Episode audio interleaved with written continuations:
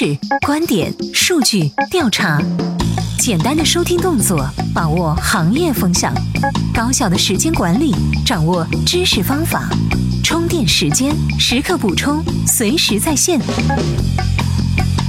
让观念永不落伍。媒体与内容探知世界运行的新规律。充电时间，文化媒体人频道。欢迎收听文化媒体人频道。我们的频道呢正在试运营阶段，您在收听的过程中有任何建议或者想法，都欢迎以语音或者是文字的形式发送到我们的微信公众账号。世上无心事。首先，我们来了解一下二十四小时内最热门的行业资讯。湖南台十二月二十七号宣布，因为技术原因，《武媚娘传奇》周末停播，到明年一月一号续播。而随后又宣布，《神雕侠侣》停播一周。这应该不是事业线惹的祸吧？全球首档台网联动社交生存真人秀，百万粉丝获热议。专家们对于节目创新的台网联动节目模式给予了高度评价。十二月二十七号，在广东深圳举办的语音连接人与服务论坛上。百度对外展示其永久免费的语音开放技术，并宣布推出针对智能穿戴设备的智能语音解决方案。二零一五年中国大学评价研究报告在十二月二十九号发布，北大连续八年蝉联中国大学排名榜第一，雄霸二零一五年中国大学校友捐赠排行榜榜首。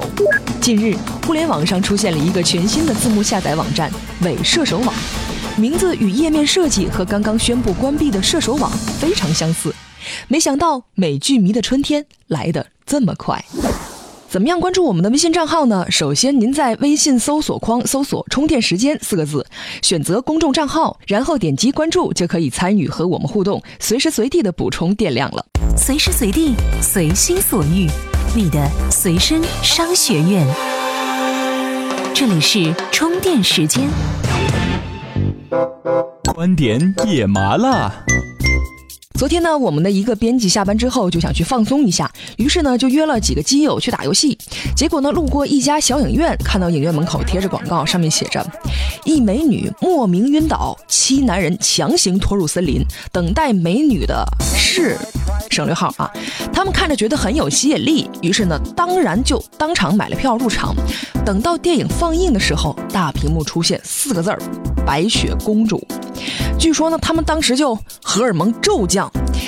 当然了，这个是个笑话啊。那不过呢，影院为了吸引观众来看电影啊，向来都是绞尽了脑汁儿。譬如说双十一至今，众多在线网站呢就都推出了九块九的低价诱人电影票。这可是让观众激动了，影院火爆了，线上购票呢也热闹了，堪称是电影界的网购狂欢节。但某些业内人士表示深深的担忧：这个价格这么低，那谁来补这个差价呢？这个观众付的钱呢，肯定少不了，票价呀，迟早会涨回去的。不过呢，这样的担心可能是有点多余。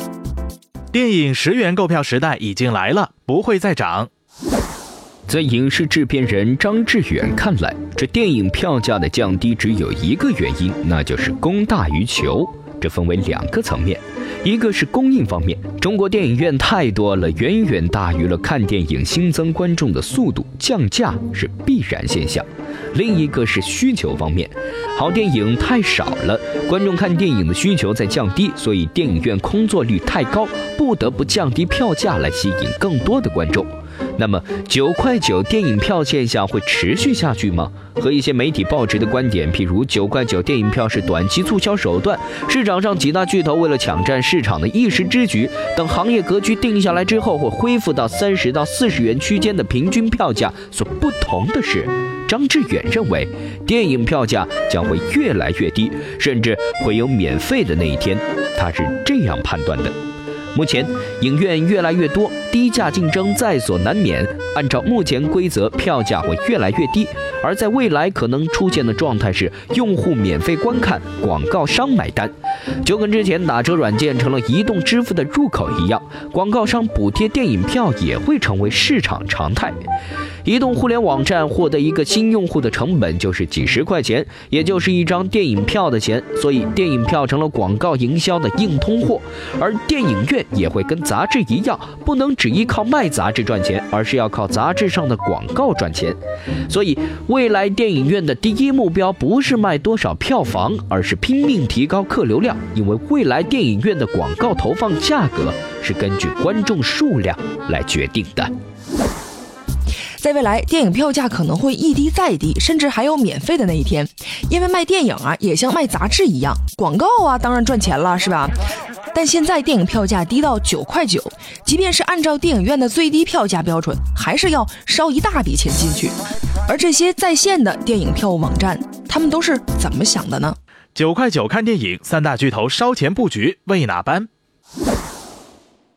网络售票系统以微信、微博、糯米发展最为迅猛，也最敢自己贴钱拉低票价。而时光网、格瓦拉等较早升级的网票系统，因为干爹不利和亲爹是穷二代而无法在价格战上讨到任何便宜。十元观影时代提前在二零一四年贺岁档到来，实乃是 BAT 三家分进前的资本大战导致。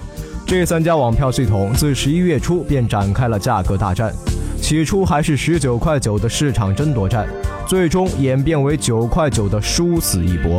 BAT 三大巨头为何要烧钱布局十元观影？这个很简单，电影院消费群体实际上是中国中产阶级消费的中坚力量，最顶尖的消费人群看电影是直接消费 VIP 包厢服务，这批人不会对网络购物产生兴趣。还有一部分一辈子不入电影院的人群，也根本不会在网络购物中有任何动作，所以控制住这批中坚力量，就很好的布局了中国的消费网络。在中国，奢侈品市场和廉价日用百货之外的全部商品，都可以说得影迷者必然可以得天下。在这样的市场面前，BAT 烧钱做电影网票的宣传，让影迷养成到自己网站消费的习惯，也是必然。听听，好像还真是那么一回事儿。我们的编辑呢，就特地去查了一下。哎，这网易科技啊，就曾发布一份数据，数据显示，进入电影院看电影的消费群体，消费能力和消费潜力都是相当强劲的。BAT 烧钱布局，实则是醉翁之意不在酒。随着 BAT 烧钱引流，最关键的是网络和多屏幕时代的到来。有媒体人就预测，在未来几年，青年人很可能像抛弃电视一样抛弃电影院。不过呢，这个年轻人还都得谈恋爱是吧？约会得上电影院呢。这个电影院呢，到底要走到哪儿去？我们后续再说。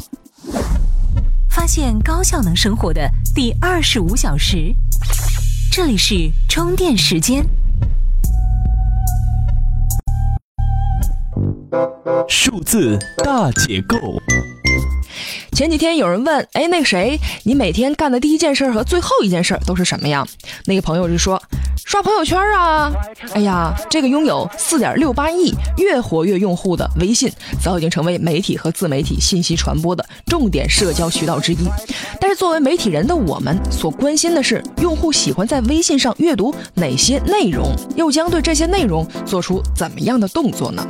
什么样的文章更受欢迎？微信官方揭开关键数据。关键一：用户每天在微信平台上平均阅读五点八六篇文章。重度阅读用户愿意在上面花更多的时间看文章，但也有部分用户可能并不会花过多的时间在上面阅读。关键二：订阅号百分之八十的阅读量来自朋友圈，百分之二十的用户到订阅号里面去挑选内容，然后百分之八十的用户在朋友圈里面去阅读这些内容。关键三：情感养生和政法新闻最受大众欢迎，尤其是情感资讯和养生内容远超过其他类内容。用户既爱阅读也爱分享。对比阅读人数和分享人数榜发现，疾病病理虽然不是阅读人数排名前十的内容，但却是分享人数排名第四的内容。财经新闻阅读人数不少，可分享量却从前十消失。关键四：微信用户百分之六十一的转发文章发到了朋友圈，百分之三十九的文章转发给了好友。不过，仅看数据是单薄的，最本质的还是数字背后的分析。互联网观察者王兴在看过这些数据后，做出了三点分析。第一，即便是已有大量的用户的微信公众号，也同样面临着运营的压力，不能完全依赖用户从订阅号里找内容阅读，而要生产更多用户愿意分享和转发出去的优质内容。第二点呢，就是用户阅读量呈现两极分化趋势，意味着文章分享的马太效应。试想一下，如果一篇文章在朋友圈里转发次数多，对于那些阅读量较少的用户，他们可能会更倾向于阅读这篇大家都在转发的文章，从而助长文章阅读数的指数级递增。第三点就是吸引用户订阅一个账号的难度会越来越大。当用户发现自己很少从订阅号里找内容阅读时，他们订阅的动力也会不断减弱，因为朋友圈里好友转发的内容就是主要的信息来源。由此可见，好的内容在未来的微信公众号平台上将变得越来越重要。各位，本期的节目呢就到这里。如果您也觉得我们的节目有营养、有意思，欢迎您关注“充电时间”的微信公众账号。那怎么样关注我们的微信公众账号呢？首先在微信搜索框搜索“充电时间”四个字，选择公众账号，然后呢点击关注，就可以参与我们的互动，随时随地补充电量了。我们下期见。资讯、趋势、案例、观点、数据、调查，简单的收听动作，把握行业风向；高效的时间管理，掌握知识方法。充电时间，充电时刻补充，随时在线，让观念永不落伍。